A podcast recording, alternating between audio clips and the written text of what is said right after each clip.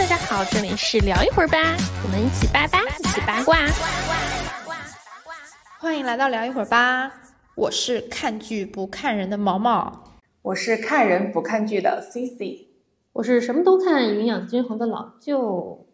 最近这个暑期档实在是太火爆了，感觉我少看一集电视剧就已经落下了整个世界，跟不上大家的节奏了。但是我发现啊，在国产剧领域有一种情况还蛮普遍的，就是剧火了，这个角色火了，但演这个剧的演员本人，哎，他没火起来。我稍微我们还查了一下，发现这样的演员还挺多的。然后我们今天就来聊聊剧火人不火的这个事儿。根据我们的这个稍微的一个小调查，就发现说，尤其女演员啊，剧火了，但她自己本人没火的这种情况，还会比男演员更多一些。就感觉女演员她也不是说剧大爆了之后她没火，而是她整个一个状态都是处于在那个不温不火的那个状态，就是感觉好像她拿到多少资源，但她对她自己来说。啊，流量或者是影响力就那么回事儿。我感觉大家会更多停留在他演的那个火了的那个角色身上，就比如最典型的，就像是吴谨言，对，就是大家还是会停留在他当时演的那个魏璎珞的那个形象上。然后包括李沁啊、景甜啊、宋轶啊、吴倩啊，好多，我觉得太多了。其实这些名字我们都是熟悉的，他也是有一定的认知度的。但是我们可能与他们这个人相对应的，更多的是他们所演的那个角色。其实有一点是。内娱本来女艺人就要比男艺人要卷得多，还有一个就是你也不能说这些人不火，可能我们平时关注不到。另外一点就是就是在我们看来好像啊不火，我们说起这个人好像就说起他一个角色，但是他的商务啊，他的资源一点不耽误。我觉得不是说每个演员演所有剧都能被人记得住，就是能有一个两个深入人心的就可以，那其他的剧可能未必能总给他带来红利。但是像你之前说的，你刚刚提到的几个人里啊，有一个我是知道的，大家对他某个角色深入人心，但他后期没有火，其中有一个很重要的原因就是他这个人有问题。我刚刚简单看了一下这个名，就是我们自己稍微整理的，或者说我们查到了这些，就是可能算是剧火人不火的这些演员的名单啊，我觉得我们都可以来聊一聊自己对他们是否是真的是剧火人不火的的这个情况，可以简单自己评价或拉评一下。哦吼，我们又来拉评。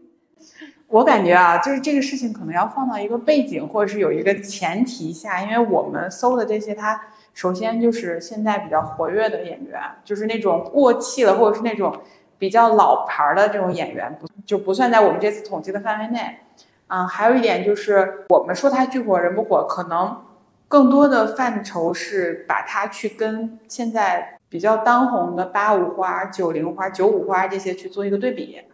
就是为什么大家同样都是演剧，或者是同样都是做营销，然后人家能把这种个人的品牌立住，但是他们却没有啊？或者是说，我们可能现在偶尔就是突然提一下，我说，哎，这个年龄段代表的一个演员是谁？可能都想不到他们这些人。其实还有一个更在行业里体现的比较明显的就是，每当我们在选角的时候，就电视剧选角，或者是有一些综艺的一些邀约的时候，大家可能会优先的去选择那些可能是真的是他本人火了那种演员，跟他的名字提及会更多一些。然后像现在就是我们目前罗列在名单上这几位演员，其实还比较明显，就是他们其实很少。就是会被主动的说去出现在说某一部剧或者是什么的邀约上，除非是说他们的资方或者是呃一些有一些别的相关的合作，可能会说想到要邀请他们，但他们本人这种资源倾斜是比较少的，就不像说我们现在其实圈内比较明显的就是说，呃如果说女女艺人的戏的话，会优先的去找那四位这样子，然后其他的女演员其实可能都是要等到他们。四位的档期或者什么情况不太符合，可能才会慢慢的再递到他们那边去。还有一个情况就是，呃，粉丝，就是这些罗列的女演员，她们的粉丝都没有一个特别的明确的一个很能打的这么一个状态啊。哦，对对吧？他们没有形成一个非常固定的饭圈，对这个很明显。先说女演员吧，我个人会觉得比较遗憾的。有几位吧，首先就是陈瑶，就陈瑶是我可能我很早的节目里我就说过，我对她好感度非常高，就是不管是演技还是人品还是为人处事各种方面，我都觉得是一个很好的演员，而且长得非常美，然后。就是挺遗憾的，其实他演技也不差，但是我觉得大家所大家就是这么多年以来，一直还是停留在无心法师的阶段，就没有再往前走了。包括他本人，好像他的资源也好，他他的一些商务啊等等都没有再往前去推进了。这个可能也跟公司有关系。唐人的路子就那样，我还有个以前的艺人签了唐人。就是他们的剧可能会有一些相对来说比较精品的，但是这个人确实就演员本身没有打出来。对，其实同类型的他们公司还有一位，他的他的他的同事韩东君，也是的，也是这种类型的，就是还有李兰迪也是哦。哦，突然发现了，就看这是一个公司的人，他们就会有一个很明显的路子。其实你说他们比毕竟是老牌的影视制作公司嘛，以前的剧确实都是很精品、很好的，能够说通过剧来带火一个人。比如说大家就是都知道，像胡歌呀、刘诗诗呀，嗯，这种他们是通过这种精品剧然后火了，包括就角色也火了，人也火了。但是到后期，由于公司经营的一些问题，包括还有制作上的一些。没能跟得上这个时代，或者是转型没成功，对，然后就没有跟上观众的审美，所以导致说他们的剧集的质量也在不断下滑，在口碑上也不没有那么好，所以导致他们的这些就是演他们自己自制剧的演员也不能够比较好的去走到走走出这个市场。我觉得这这里举一个，就是我们以公司为。作为一个对比的话，比较明显就是欢娱，欢娱是很成功的以剧带人，就每一个剧都能，尤其在现在这个时代，这种观众的审美包括喜好偏好上，他们是很成功的，每一部剧都能推出相应的火的演员吧。我们不能没有办法去具体的说他们是否真的是演技很好或实力很强，但是他们确实是火了。哎，但是。今天我们这个名单上有几位也是欢娱出来的，哎，对，比如杨蓉、杨蓉、李一桐、吴谨言都是，就是呃，怎么说呢？欢娱他虽然说剧是很火，包括他本身的那位制作人也是非常的抓马的一个人，然后他对于演员也是不遗余力的去捧，就是对自己人不遗余力，但是确实是。会存在一个强捧遭天谴的这么一个可能性，然后我们就会发现他们有一些演员确实也没有走出这个剧火人不火的怪圈。是是，哎，我觉得有时候真的是机遇问题，就是差一点。我觉得杨蓉她可能就是机遇没到，她的曝光度最高的那段时间，好像是欢欢娱他们这个公司，包括他们的一些作品才刚刚推出，就是。我觉得开始走进大众视野的一个状态里，就是开始在转口碑或者转型的一个阶段。然后，而且他当时露出的更多是网剧。我印象最深的还是他在《美人为馅》的时候。哦，美人为馅。对，我觉得这个可能是他的一个标志。还有到后来，他去参加了《明星大侦探》，嗯，然后可能更多的大家是因为《明星大侦探》知道了他。然后李一桐的话，其实我对李一桐。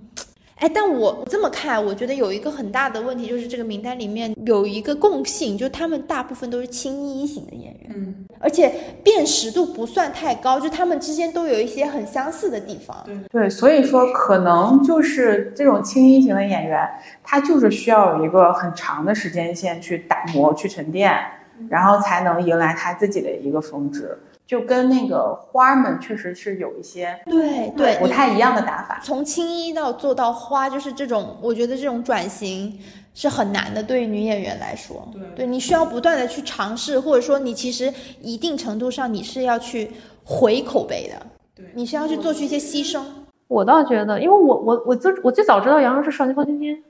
嗯，她演小风筝。但是那个时候他很年轻，到后来我们有就是内娱有有有概念，就是有那种什么顶流，有这个花那个花的概念的时候，他其实已经年龄偏大了。对。但是你说他要演技有演技，然后长得也不赖，但是说实话，但我觉得他观众缘偏差。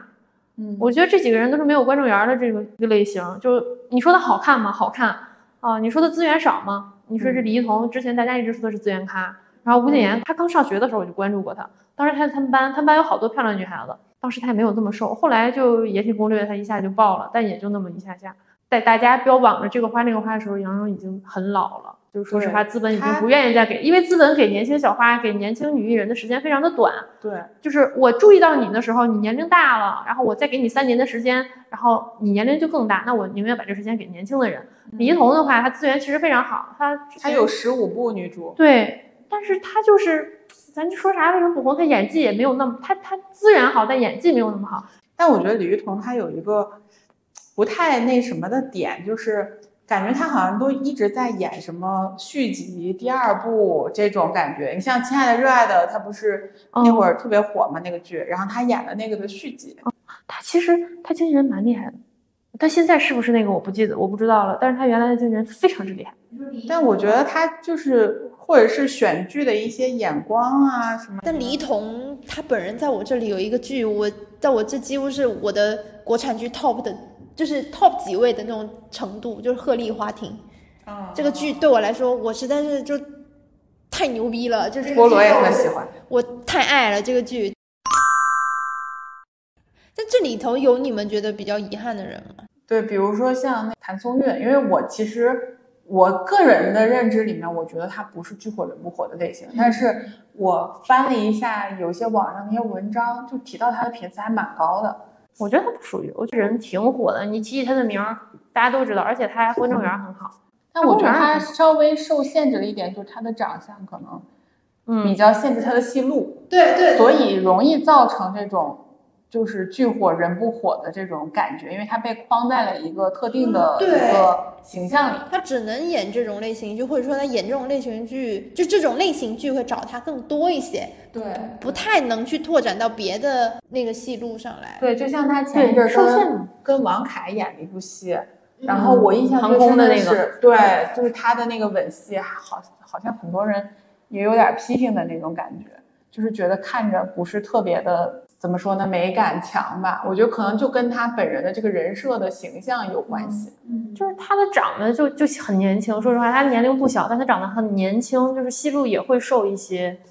对，就觉得他长得这么娃娃脸，然后如果要是演一些比较成人向的 剧情，好像就对不太对然后。其实有的时候我不太了解，有的时候我们会说剧火人不火，我觉得剧火是很好判断的。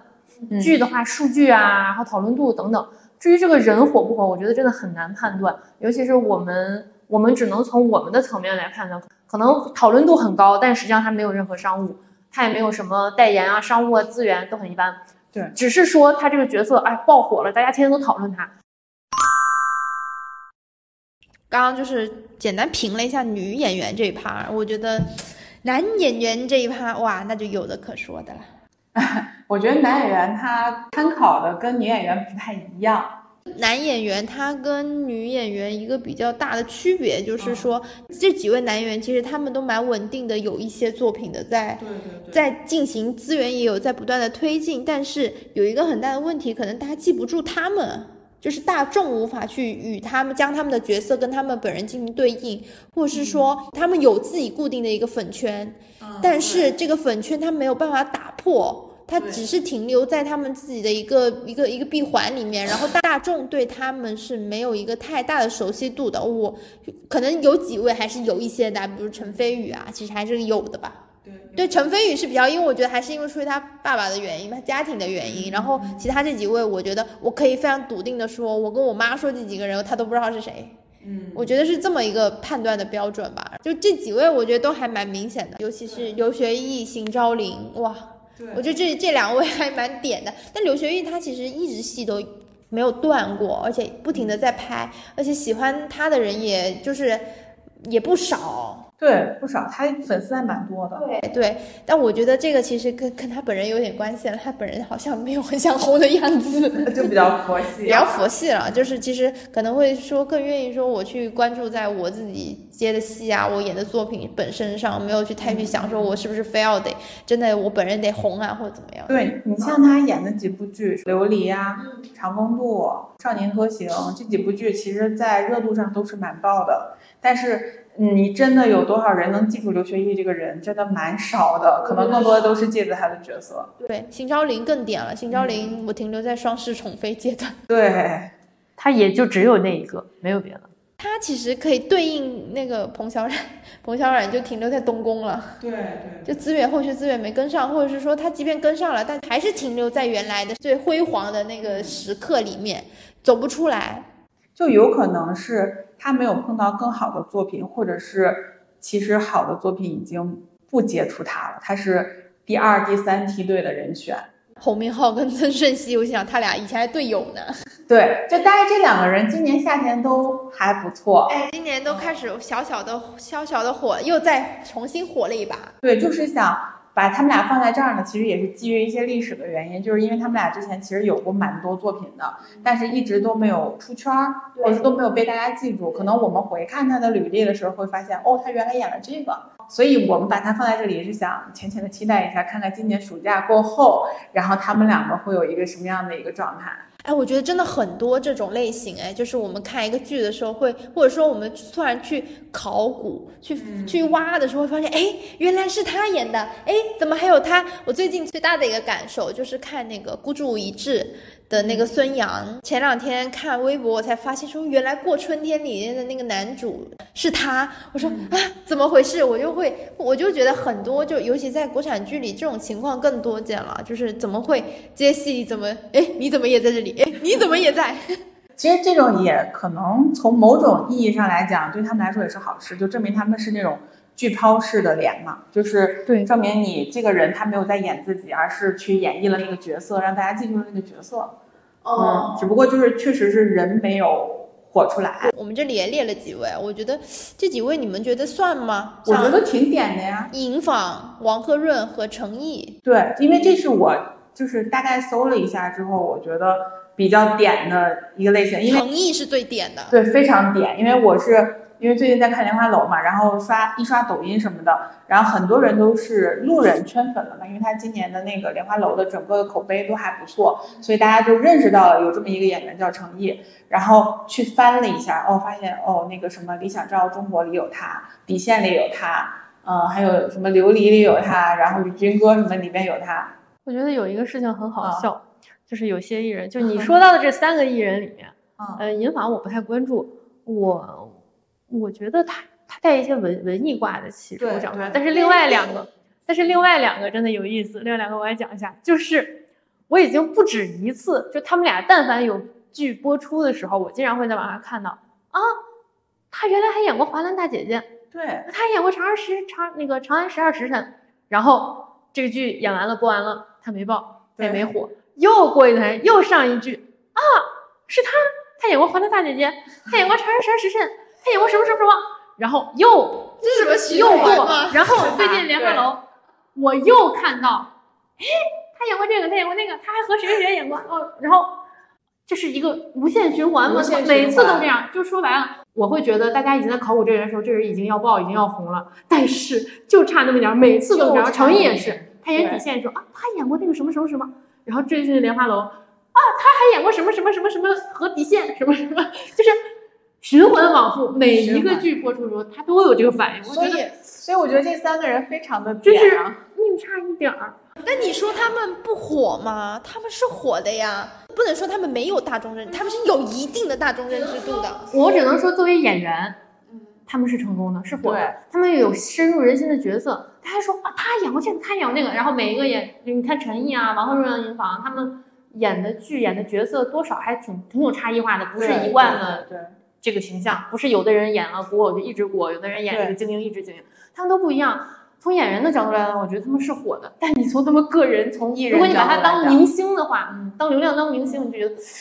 老是差一点，每一次都是。我觉得尹昉也特别点，就在因为我刚开始看到他是那个蓝色骨头的那部电影，嗯，然后当时其实我就记住这个人了。但是我跟我其他朋友交流的时候，红海行动嘛，对，就是。红其实《红海行动》大家都没记住他，他直到演《少年的你》的时候，然后才有一些人说，哦，原来《红海行动》里的李董是他呀。你知道吗？我一直以为《红海行动》他就火了，没有，没有，他直到《少年的你》才出来。我知道为什么了，因为当时《红海行动》的时候，好像是我们公司，我当时的那个公司啊，他那时候还没有，真的确实他当时确实没火，然后他自己很主动的来我们公司做采访。就是很很很积极努力的想要推出自己，所以我那个时候对他印象特别深刻。就是我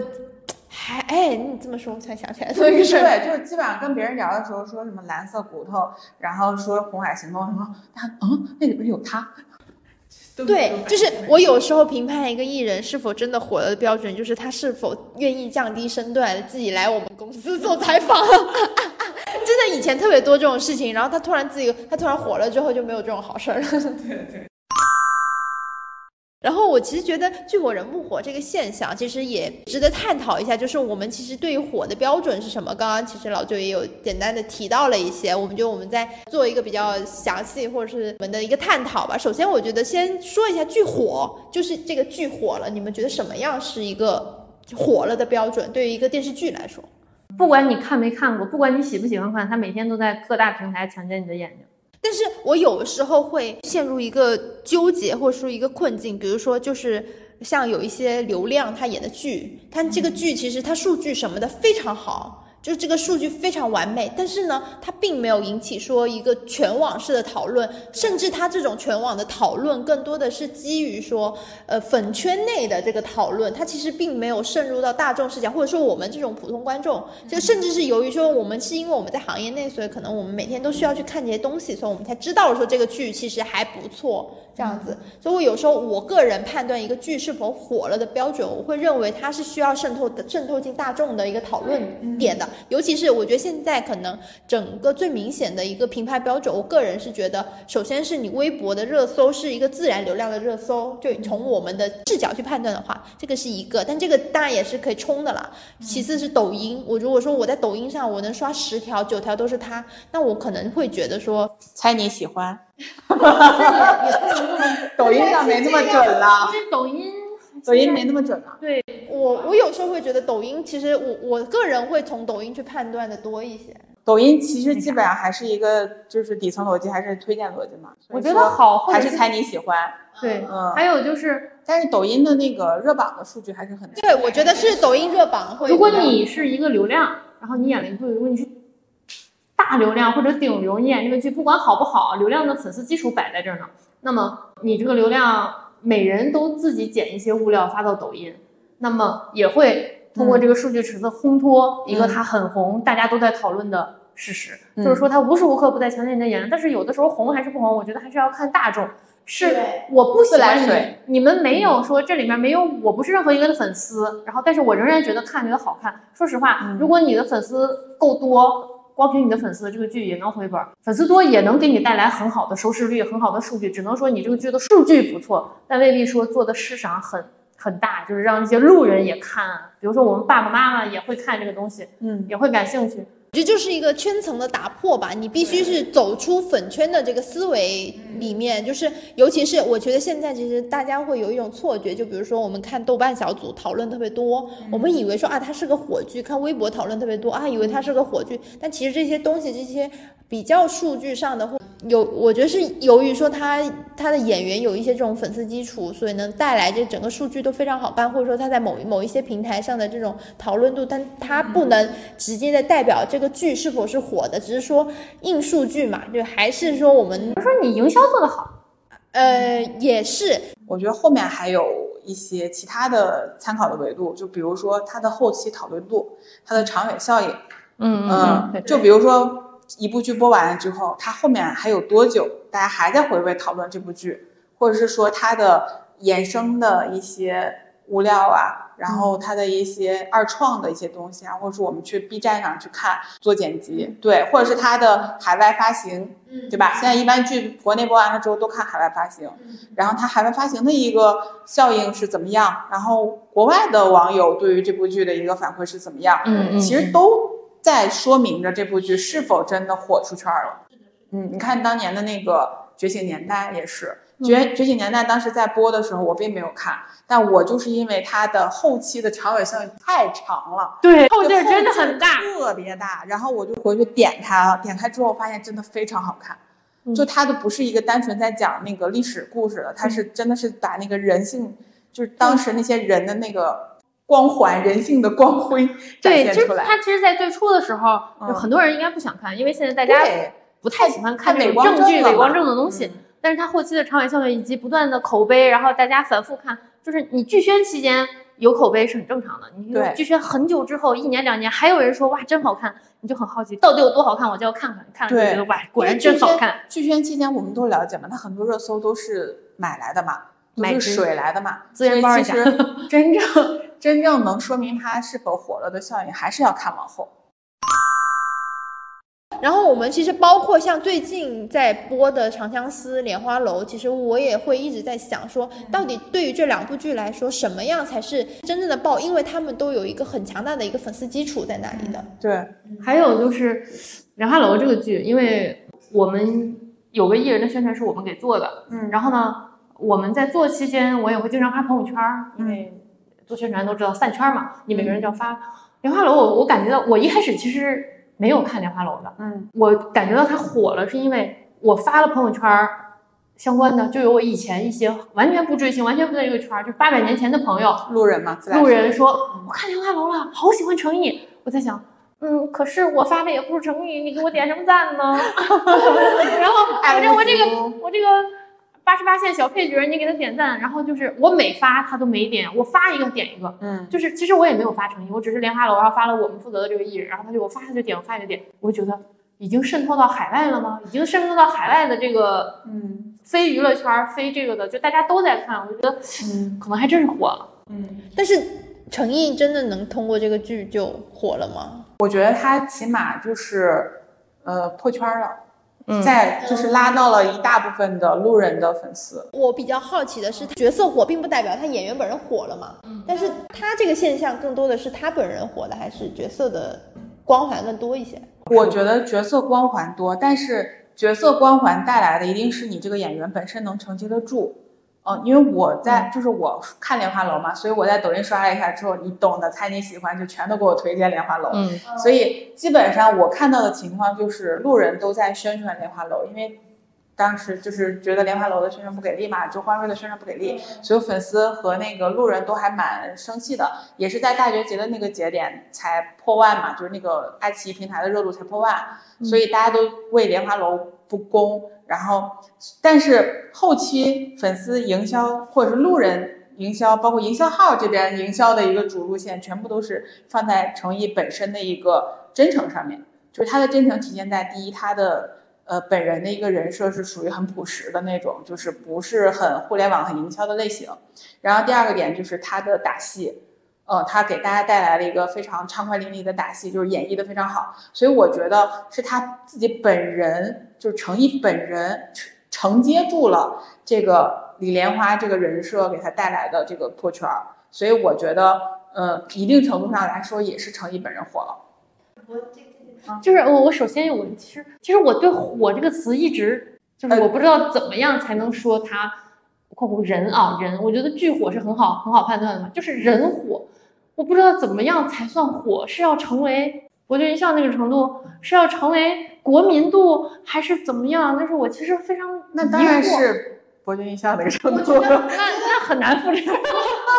我觉得其实几个维度吧，首先就是你提到的国民度，这个是大众认知度，大家是不是对这个名字你一说出来，就是叔叔叔阿姨、爸爸妈妈、爷爷奶奶都能知道说这个人。如果说知道了，其实它是一个国民度的象征，就是大众，就这个首先是一个认知度，二是商务资源，它商务资源是否有跟上，这个是比较实在的。对三三就是就当然这个商务资源也包括了说它的整个曝光度，不管是在综艺节目邀约，还是未来的那个这种电视剧资源的承接上，就是不是有很多新的东西能够接上去，会从这几个因素去判断，一个是从认知度，一个是商务的角度去看判断吧。要看后面嘛，要看接下来。但我觉得，我如果没有《长相思》，我觉得这个暑期莲花楼诚意肯定会起来，大起。但是现在《长相思》一出现，我觉得就是同类的演员里面，以年龄啊、外在啊以及火爆程度，我觉得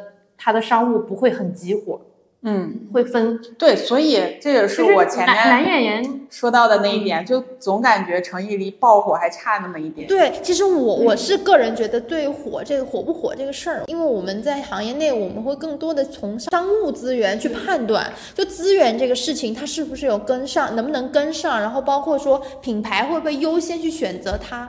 这个是一个还还蛮重要的事情。但是我觉得现在目前很多的所谓我们可能觉得火了的演员，他们并没有做到这一点。尤其是像你说到的，就是他们是同一个时期火了，所以他们的资源会被分散。比如说，就是像这个暑期档，那那有两三个人，他们都火了，他们都出圈了，不管是电影的还是电视剧的，那他们就肯定的品牌也会去接洽一下，或者都去了解一下，看看你们谁更物美价廉一点，谁的粉丝更能带量一点。做商业化的本人要说一句，嗯，关于品牌客户的选择这个上面，他一定是追着这几个顶流去打的对，这是肯定的。但是呢，关于这个是否要接这个商务，也要看演员自己本身的一个意愿。那如果诚毅他就是一个比较佛的一个人设，他可能不会去做太多的商业化的一个东西，或者说他比较爱惜自己的羽毛，不想把自己的名声用烂的话，他很可能会非常精挑细选的去选择几个品牌去做合作。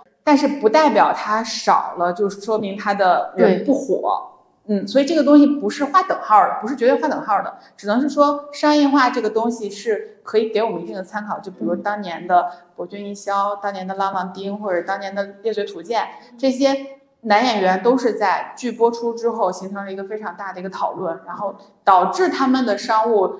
就是源源不断接踵而至。所以，呃，后续诚毅这边的一个商务怎样，其实我们也是在看的嘛，在观望的嘛。就我自己本身也是希望他能够多接一些商务，但是我也是觉得他作为一个演员来讲，可能更需要去慎重的对待这个商务的合作，嗯以及后面的作品的一个接洽。对，嗯而且我个人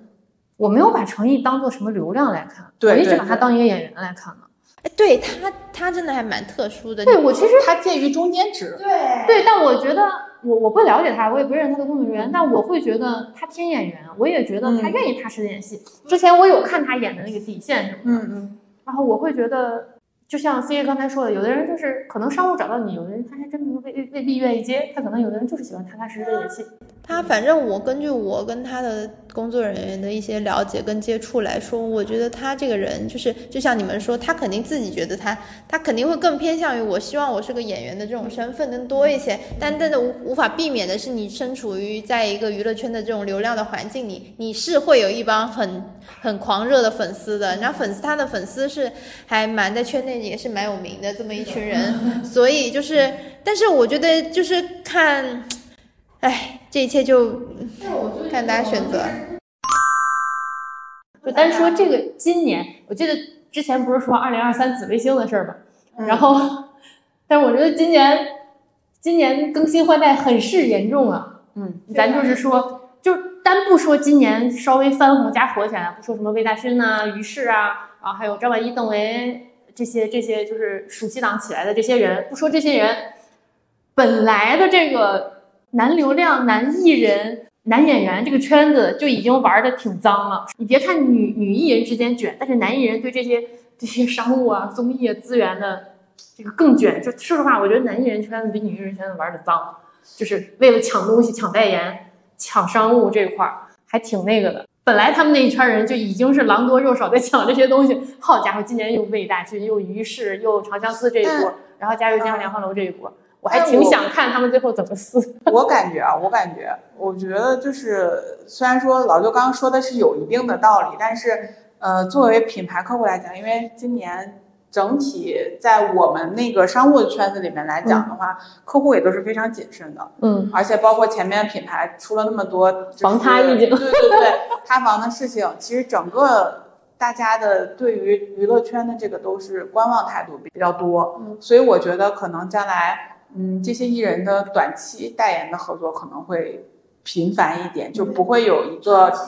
对像一两年那种长期代言啊都会少。基本上很多商务对它都是借你的短期热度，没错没错，就是一个短贷或者是一个短期的，就给你个 title，然后短期热度用完了换人。主要还是更迭的太快了，娱乐圈的更迭真的很夸张，是一个月一个月在更迭。我们以前老说互联网三个月变天，娱乐圈一个月变一次天，真的很对啊，夸张。因为每个月都有一个男友出现嘛，对对对，每个月都有这个月还特别多。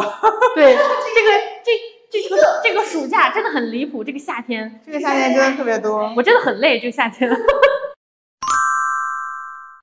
我们刚刚也是聊了说怎么判断一个剧火了，一个人他怎么算是火了的。然后那我们再来聊一聊说为什么这个人他火了，需要有一些什么样的因素？嗯，我个人还是对演技非常的 care。对，所以你是看人不看剧。啊、对，所以就是我看一定是被这个演员吸引进来到这个剧，当然也不是说我完全不看剧的一个呃，就是故事或者是它的题材什么的，就首先吸引我的一定是这个人，就是因为像现在的剧啊这么多呀、可能一周就上个一两部啊这种，然后我们很难去马上捕捉到一部自己喜欢的剧，所以我们可能就会通过这个人的品牌效应被他吸引。就我之前看过他的剧，然后我现在又来看，然后发现哦确实不错，然后也是我喜欢的类型，我就继续看下去。就基本上我是基于人的这个，我觉得就是，其实他火了的一个很大的表现，就是大家看到这个名字就会觉得，哦，他的剧好看，那我要去看。其实有可能这个剧真不咋地，或者怎么样的，但是大家会因为说这个人他有了一定的认知度，他有了一定的信赖度，我们会去选择这个东西来看。然后其实这个也是他之前的一些角色，包括他的演技的一些加持，就是这个角色人设够好，够出彩，他自己在这个角色上的用心，还有他的演技能够加成到他自己身上，然后他也能因为这个角色火了、出彩了。虽然说确实有很多的情况是角色火了，但不代表演员火，就大家只是记住了角色，没有记住这个演员，这种情。情况也非常多，但是你随着时间的流逝，其实我觉得是可能慢慢的、慢慢的花，就是他们可能是没办法计时的说，我马上就记住了这个演员，但是可能过段时间不断的，就像刚刚说到肠胃效应这个东西嘛，它时间长了，大家慢慢的会去回想说，哦，他曾经在这个这里演了这个角色，那他演的这么好，那我相信他别的角色、别的故事也会好。这里申请杨洋能不能跟顾漫锁死？这个暑期就是因为看人这个也被创死一次，因为因为本身杨洋的那个脸就很适合那些职业装嘛，对，所以当时抱着一些对这个的期待，然后点了进去，然后结果发现哦，差点被撞死。哎，这个就是角色的问题啊，就是所以这个其实就是我们说人设一定要好，他再完美，他再适配，大家再喜欢他，这个人设不行，大家还是会劝退。对对对，演技也也也很重要。前面老舅也提到，就是观众缘，你们会觉得怎么样算是观众缘好呢？我觉得观众缘儿这个，有的时候我个人我老是觉得这个词儿特别像就是爸爸妈妈那一代的，我会觉得我妈喜欢的演员他就是观众缘儿好的，我会有时候会这么判断。比如说，大家就像我妈看了《大唐荣耀》之后，特别喜欢景甜，然后我妈特别喜欢杨紫，我会觉得他们两个可能算是观众缘儿好的这么一个一个范畴里。其实景甜，你看景甜在大唐之前，她也是没有观众缘的，她演什么都被炮轰。嗯，那从大唐开始，或者说是从他卸妆洗脸那个视频，从大家说的听劝开始，他渐渐有了观众缘。杨紫的话，我觉得她是很有观众缘的，反正大家都认识她。我对，我我可以我可以非常之离谱的说，我看剧是有一些题材我是必看的，还有对有的演员必看，杨紫是她演的剧我必看的，嗯，基本上我觉都看了。杨紫主要是也是基于她小时候那个形象太深入人心了，下雪大家对于她这个人太深入人心了，对她是有一个信任的基础。哦哦哦，但是杨紫也是蛮特殊的，就是她是从青衣跨到小花儿的这么一个行列里的。流量嘛，现在已经对啊，对很成功。曾经她可是青衣耶，青衣这个方向，所以她算是一个转型很成功的。演技确实也好，我觉得我个人觉得啊，我们就是举了这两个例子嘛，还有什么你们觉得就是观众缘好的一个体现呢？即使你演了一个很烂的剧、很烂的角色、很烂的人设，大家仍然对你讨厌不起来，仍然能把人和角色剥离。我觉得这也是观众好、观众缘好的一个体现。谁呀、比如说，孙俪，没错，《辣妈正传》《芈月传》，芈月那个喜那个角色雷，《辣妈正传》那个造型，还有那一系列都挺雷，但是大家仍然喜欢孙俪，大家仍然喜欢她。观众缘好。那其实也相，我觉得观众缘是不是可以跟国民度画一个等号啊？嗯，跟也可以国民。度跟他本人的一个形象也都画等号。你说他本人如果要是特别那什么的话，大家也会信任他去看，嗯，就也会信任他。但是就是因为他本人的一些问题，导致他没有那么有观众缘。我觉得还有海清，海清对海清是观众缘好的，嗯，沈腾也算观众缘好了，他演了好多烂电影。这都是电影电影。现在看电影不都是看含腾量？含腾。量多高啊！但我本人是腾丝啊，因为我喜欢搞笑人，我爱搞笑人。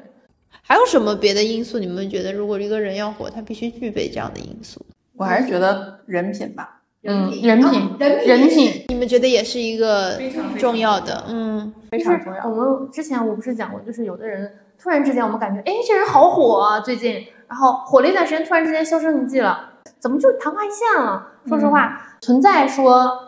一些偶然机遇，就是可能就火了这么一下下，后来就被资本放弃了等等。但是，嗯，嗯，有很大一部分成分就是人不行，因为有的人稍微有点火了之后，就尾巴就夹不，尾巴就夹不住了，翘上天了。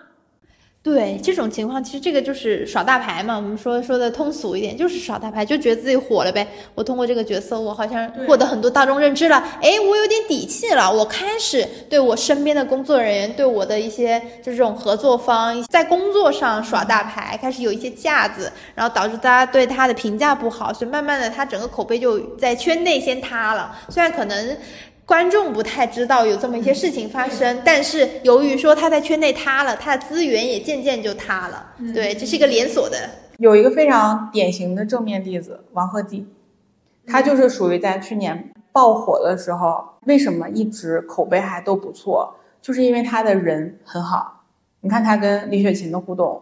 哦、就是或者是跟其他就是粉丝的一些互动，就都会去验证这个人是有火的道理，而且他能承接住这个名气，他并没有很膨胀，或者是并没有产生一些负面的情况对啊就是很多时候，我们有的时候会觉得有些东西是可以装的。啊我我没有说是他装哈，啊，我就说在这个圈子里，很多东西都是因为演员嘛，演技就是你的根本。有人会觉得你可以演，你可以装，但说实话，你装一天很容易，装一天、一个月、一年都行，难的就是装一辈子。有些人就是突然之间就夹不住，我我觉得这个就很点，你就看现在这些塌房的顶流有多少个，其实就是尾巴夹不住了呗，就是大家给你擦屁股擦够了，不想擦了，或者说大家这就是到了这会儿了，也没必要给你再擦了，那我就把你这个事我们其实就想一想，你稍微现在现在互联网那么发达，你稍微一火了，马上就开始扒，马上就开始扒黑历史，就是往后那个挖出来全是搞笑的，各种搞笑。然后我们往后想一想，想想蔡先生，蔡先生，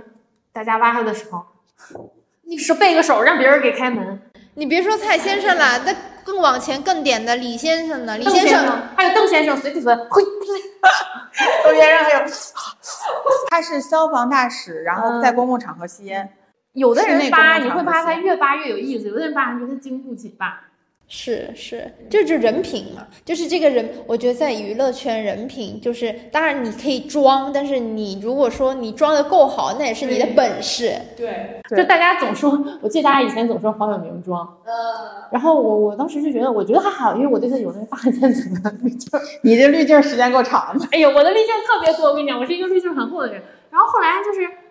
你看这些年他其实也没怎么大，除了有一些油腻之外，其实人还 OK 了。但是我觉得他上了综艺之后，其实是有蛮成功的。对，然后呃，除了中餐厅那些之外，因为中餐厅那个其实不也是剪辑的问题吗？对，真的是剪辑的问题，但我觉得也不是说他还 OK。我想起他前段时间有一个访谈，他自己说他自己，哎，我怎么那么油啊？那个特别好笑。是，而且那个黄明昊当他面唱脑袋疼，那个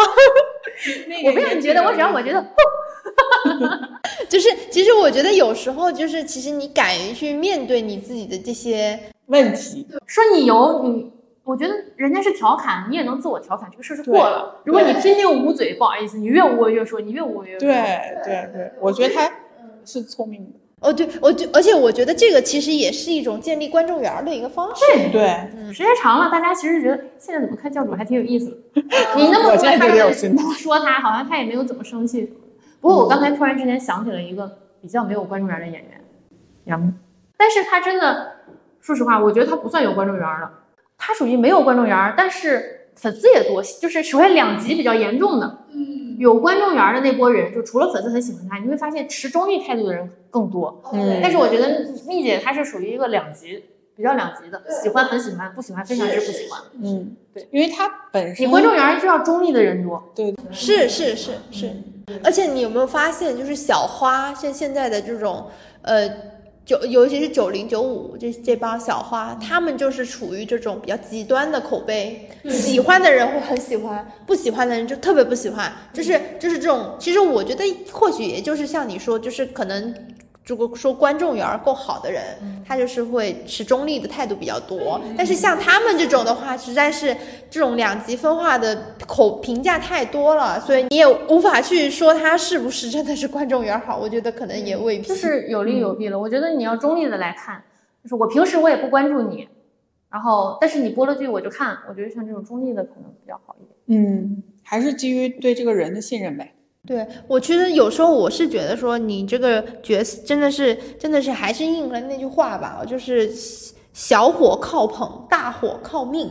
就是强捧遭天谴。对，就这句话，我觉得还是非常非常适用娱乐圈的。就任何一个你觉得他火了，他没火，其实有的时候就是这个定律，就是他捧了，他没捧到位，或者是强 捧到天谴了，所以他没有到那个火的那个程度，然后而。有，但是更多的像这种大火，或者说你要突然的出圈，是需要一个很玄幻的一个机遇出现的，这个是你自己无法去想象和去预测的。更多的说，只能说是就是我时刻准备着机遇的到来，但是你来了，我马上要抓住它。如果你没抓住，或者是没抓紧，那就没办法了。对，其实还有就是你看，呃，就就拿今年狂飙吧，狂飙属于巨火，然后张颂文老师就是人也火了，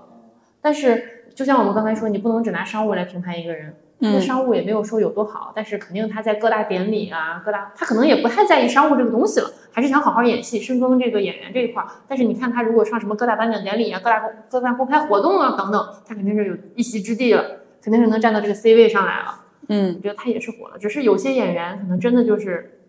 踏踏实实只想演好戏，他不在意这个那个这个那个。我觉得他可能更希望的是通过自己这个火，能够给他带来更多好作品。对，然后火了之后又有人扒他，然后扒扒他以前的一些言论，你就发现他的言论非常之友好，非常之 nice。对啊，对，就是因为他去火了，带动他人，让他人演技又承接得住，然后又考古发现他人品还特别好。对，哎，该说不说，哎，我真的很佩服。我觉得就是我都不说别的，就我自己，我我可经不起扒，还好我是一个素人。咱就是 说哈。有些当红艺人哈，或者已经塌了的艺人，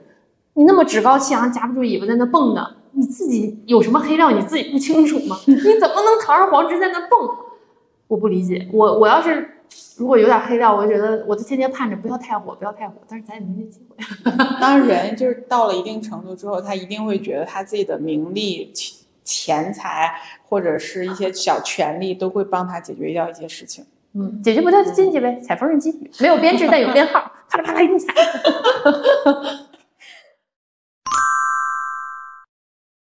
就是说演员爆火对于剧集，其实你们觉得是加分的还是减分的？我觉得演员爆火，首先让我给他第一集会贡献一下点击量，就是流。其实我觉得就是流量思维嘛，就主比比如说我们这个剧有一个大流量。但是我们且不评这个大流量他的演技是否过关，他的这个这个故事角色是不是我们喜欢的？但那你会说，你会因为说这个剧里因为有这个大流量的存在，你会去看这个剧吗？就是所谓的还是挑挑挑故事，还是要看我喜不喜欢？就是这流量是不是我的雷区了？如果这这个人他是我的雷，那我必然不看，因为流量还有一个什么，就是其实有流量，这个剧它肯定会火。粉丝能拱，但是我很不喜欢的这个就是我我其实看剧的时候喜欢开弹幕，但是呢，如果你是流量，这里面有某个演员是大流量的话，那这个弹幕，呃，有可能会强奸我的眼睛。我的话，我其实我不太会去，我会我不太会去挑演员了，但我觉得演员其实是一个。一个很多人的一个选择剧的一个标准吧。如果说这个演员他很火，然后我觉得是能带动一定的，就是我觉得还是加分的。其实今年有一个最明显的一个剧，就是反正我就是因今年印象最深的就是因为王鹤棣火了嘛，那然后《浮屠缘》这个剧就火了。大家其实非常多的人是因为王鹤棣才去看这个剧，没错，点着就差点撞死。然后结果这个剧就呃，但是但是它给这个剧带来一定的流量啊，就是带来一定的关注度，然后我觉得这个东西是其实是对剧集是一个加分的。所以说，如果要是在这个演员爆了之后，他有之前有什么烂剧，马上赶紧上。哎，这好像是现在的一个套路。但是虽然说《浮屠缘》这个剧啊，我不评价啊，我就不是我喜欢的类型，我稍看了一下。但是《浮屠缘》那集体团建的那个剧，就是《今日宜加油》，真的很好看。我建议每个打工人都看一下。哦，我看笑死了！我喜欢看那个，那个蛮搞笑的。我喜欢，我要么喜欢看搞笑的、轻松娱乐的，哎要么就是悬疑的。但是我这里再举一个反面例子，还是王鹤棣，西南联大就没火。嗯，加拿大压太久了。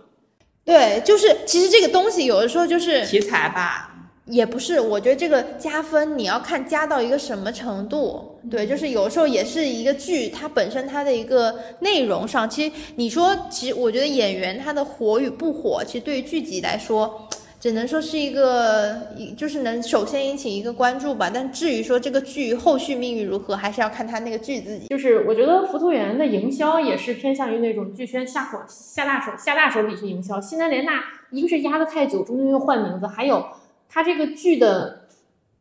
嗯，类型就注定不是说会在营销上面大爆很的很当当然这里无从下手。当然，这里有一个那个有一个有一个行业内的问题问题在，就是因为现在出品西南联大的公司，哎，它倒闭了，所以没有办法，这个也是没办法的事情。这个类型 你也不可能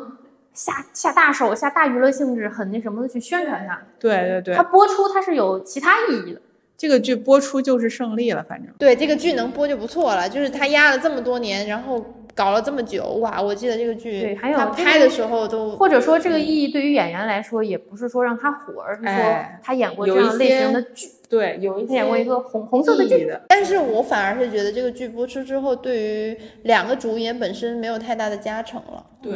是其实是给他们演员本人减分了。可能就是短期是减分，但是长期你看，哦，他演过这样的，不不我，是因为不我是因为这个剧本身就是内容，就是他们可能那时候还由于压了太久了，他们当时的演技跟现在，或者说他们的演饰演表演方式跟现在其实有一定的差别，而且名气上还有大家的预期都有差距，所以大家去看这个剧的时候是带着说我可能要看到苍兰诀啊，或者是看到看到少年的你啊这种感觉的预期去看这个剧，结果他们两位主演都没能呈现出这种感觉给我，所以是给他们两位本人减分了的，嗯。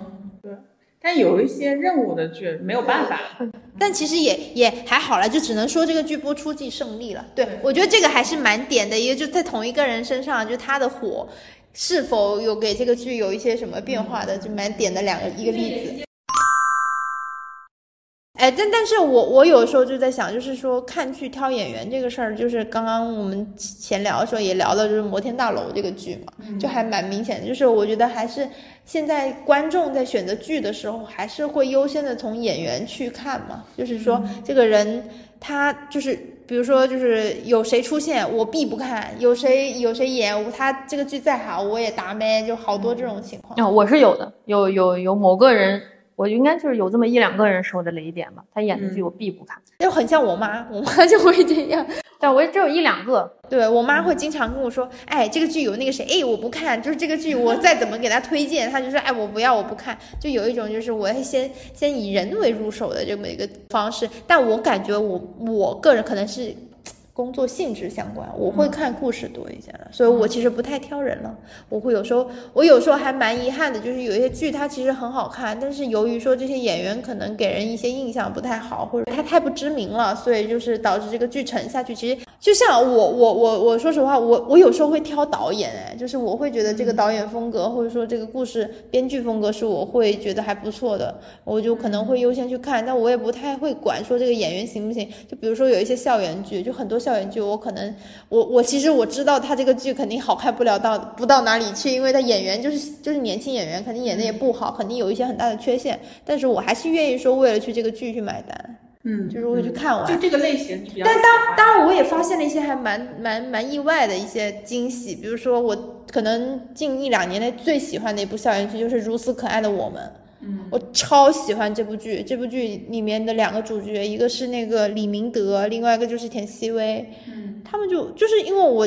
我个人是很吃猫的树这一套的，然后我知道可能也有很多就是那种乱七八糟什么融梗啊这种事情出现，但我还是很吃他这一套。这个剧就是我看完之后，我觉得一点一开始就是现在所有这种年代剧都会让人有一种一九八八既视感，但他即便是有一点，但也没太。对，不影响，就这个剧非常非常好看，非常喜欢，就是会这样了。我我个人，因为可能也还是因为校园剧加持吧，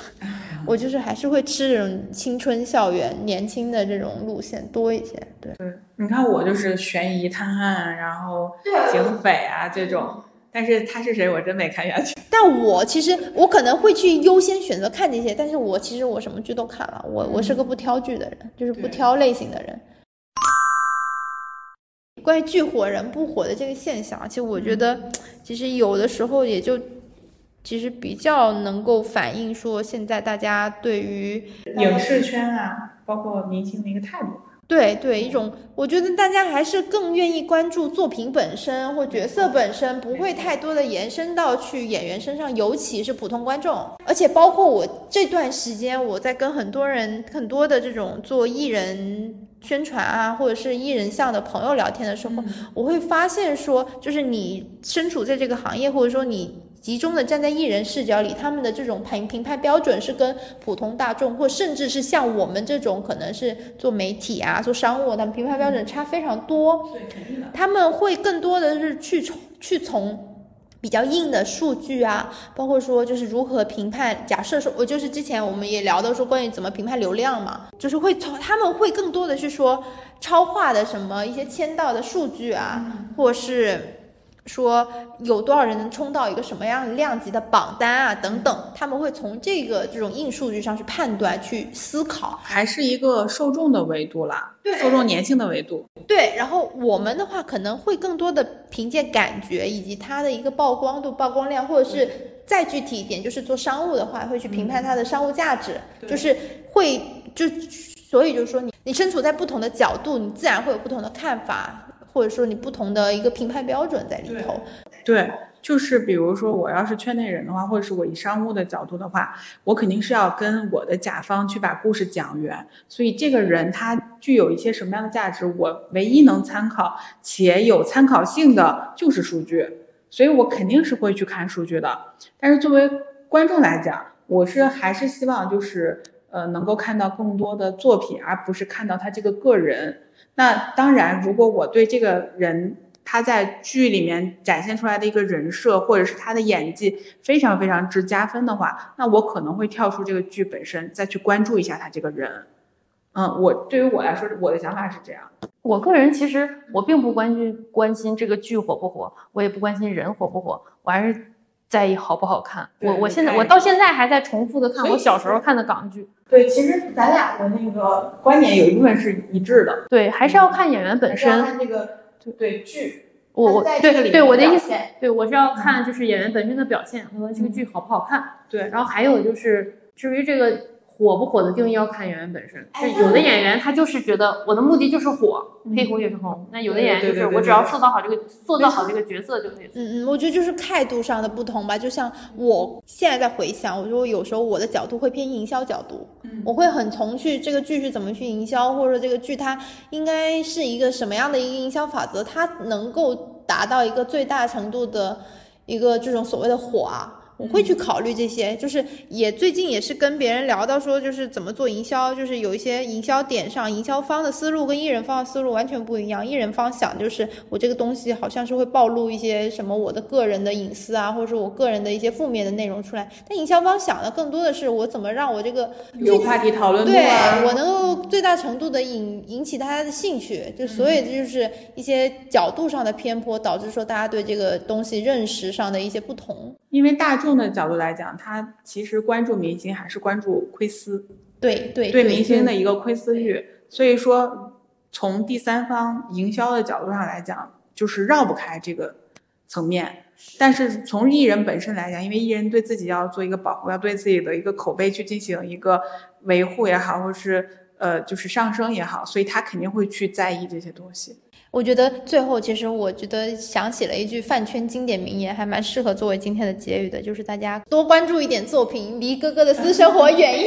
点，远离真人。那当然，如果要想做好演员呢，那你就是专注你的作品。那如果你真的就是割一波韭菜，想做一个流量的话，那大家好自为之，各尊重、理解、祝福。对，花无百日红嘛，你你你红能红一辈子的人是很少，所以还是留下一些好的角色、好的作品更好。呃，因为我们不是讲剧火人不火，提到了成毅嘛，所以我就想起来之前一个关于他的一个。不能说是八卦，就是一个轶事吧。因为当时我的有两个同事，就是他们之前是在一个公司的，当时程毅和尹正一起的那个公司出来的。我就印象当中，当时程毅已经拍过《青云志》了，就是相当于是有一点小小的名气了。之后他们在一起，好像是开年会吧，然后吃饭。因为这个事情也是他俩，就是这个当事人转述给我的，所以其实在我听起来，他们是嘲笑意味很浓的。因为当时不是，嗯，尹正这边因为，呃。《夏洛特烦恼》已经出圈了嘛，就已经爆火了，相当于，所以其实，嗯，公司里对他的资源是有一定的倾斜，而且，呃，就是相当于就是全都捧着他的那种感觉嘛。然后，所以，呃，当他们年会吃完饭之后，其实，嗯，你就懂的，就是这种场合肯定大家都围着尹正去转嘛，所以就没有什么人去理程毅。他们跟我说，说是程毅就是在大家都，呃，不说话的情况下。突然就说：“啊，我将来一定会火的。”然后他们在他们当时看来，可能就觉得是一个非常搞笑的一个事情，就说你在搞什么呀，大哥？你突然这样子，然后你现在啥也不是，然后你为什么说这种话呀，之类之类的。然后我当时反正听的时候，我说说，我觉得人家可能还蛮，就是就是有那种。就是挺挺挺，可能有相对来说有点中二，但是人家还蛮励志、挺热血的那种感觉嘛。就是你也不能说人家说这个就不好怎么着的，然后但是我同事的那个语气就是感觉有一点很嘲笑的那个意味，嗯，但是反正就是有这么一个事儿吧。但是现在我觉得程毅就是用自己的一个真诚，包括他的自己一个。呃，努力和他的一个，他不能说没有天赋，我觉得，但是他努力更多的这么一个一个实际行动，然后去打了这波人的脸。少年不了情意，往事又不提。倒酒可白衣翩翩如戏，只是笑而不语，一厢深情去背影不及。如果喜欢我们的节目，欢迎多多点击订阅，也可以来留言区和我们一起聊天。你们的鼓励就是我们最大的动力。今天就先到这里啦，我们下次再聊一会儿吧，拜拜。酒一杯，逍遥最相依，提一笔，故人同归去，不过是挑个自己喜欢的结局。花的悲喜，断一柄弃剑入。情里寥寥心事，只不负众生。